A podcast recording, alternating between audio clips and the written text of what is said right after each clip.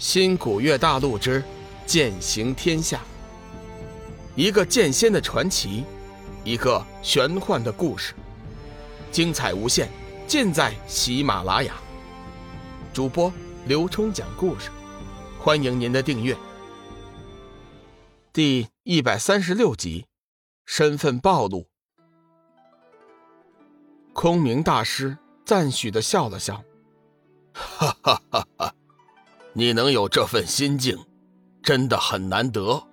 不过，舍利佛珠你还是收起来吧。为师保留了上千年，其中的奥妙一点也没参悟。在我手中，它和普通的佛珠没有任何区别。说来，也真是惭愧呀。师尊，这个你都无法参悟，估计。我也没有什么作为呀，志远有点不自信。空明大师在他的眼里一直是个神话般的存在。空明大师对志远了解甚深，微微一笑：“哈哈哈，个人有个人的机缘，再则你天分悟性远在我之上，假以时日，肯定能悟出佛珠的奥妙。对了，你有没有感觉到？”这佛珠有什么特别之处啊？空明大师突然想起了当日他的师尊问过的话：“嗯，没有特别的感觉，就是看到上面似乎有一层淡淡的金光，还有就是我感觉到佛珠上面有很舒服的气息。”志远说出了自己的感受，空明大师脸色顿时大喜，围着志远转了一圈，似乎是自言自语。不错，不错，看来老天有眼呐！我佛门一脉，终于出了有缘人。志远看着空明大师，开心的像个孩子，心中不解，正要开口询问，却不想空明大师拉住了志远的胳膊：“走，快回去闭关，为师亲自为你护法。”志远先前说的感受，分明就是。祖师留言中交代的有缘人的特征，若非有缘人，哪能看得见佛光？若非有缘人，哪能体会到其中的浩然正气？空明大师再次庆幸自己做出了正确英明的决定。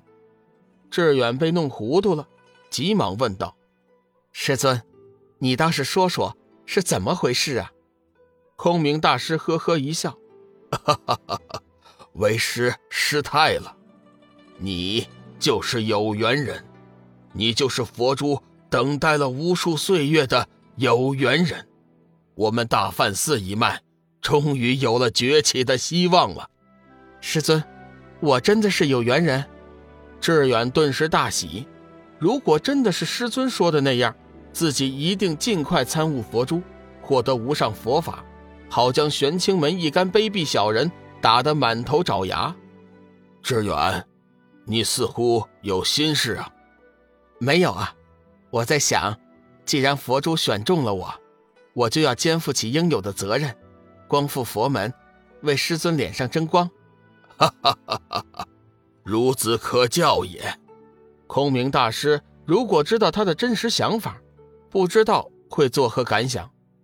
这天距离估算的九天神器出土的时期。还有半个月的时间，这期间各门各派的最后一批修真也全都到了，有些门派甚至连久不出世的长老、祖师都来了。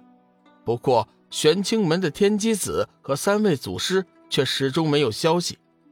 一时间众说纷纭，各种各样的传说接踵而来。有人说玄清门的三位祖师已经渡劫飞升，有人说。三位祖师已经灰飞烟灭，也有人说，他们已经在暗中找到了九天神器的准确位置。总之，平静了一段时间，神火镇开始纷乱了。一直居住在神火镇的土著居民似乎从中看出了端倪，一些聪明机灵的已经开始偷偷撤离了。不过，他们并没有成功离开，养尊处优的修真弟子还需要他们的伺候。怎么能少得了他们？玄清门的弟子一直不见掌教和传说中的祖师，心中也有些慌乱。天行上人急忙率领首座上人出面辟谣，澄清事实，告诫大家不要听信谣言。天机子和三位祖师已经动手，此刻正在赶往灵海的路上。有人出面澄清，谣言自然会慢慢收敛。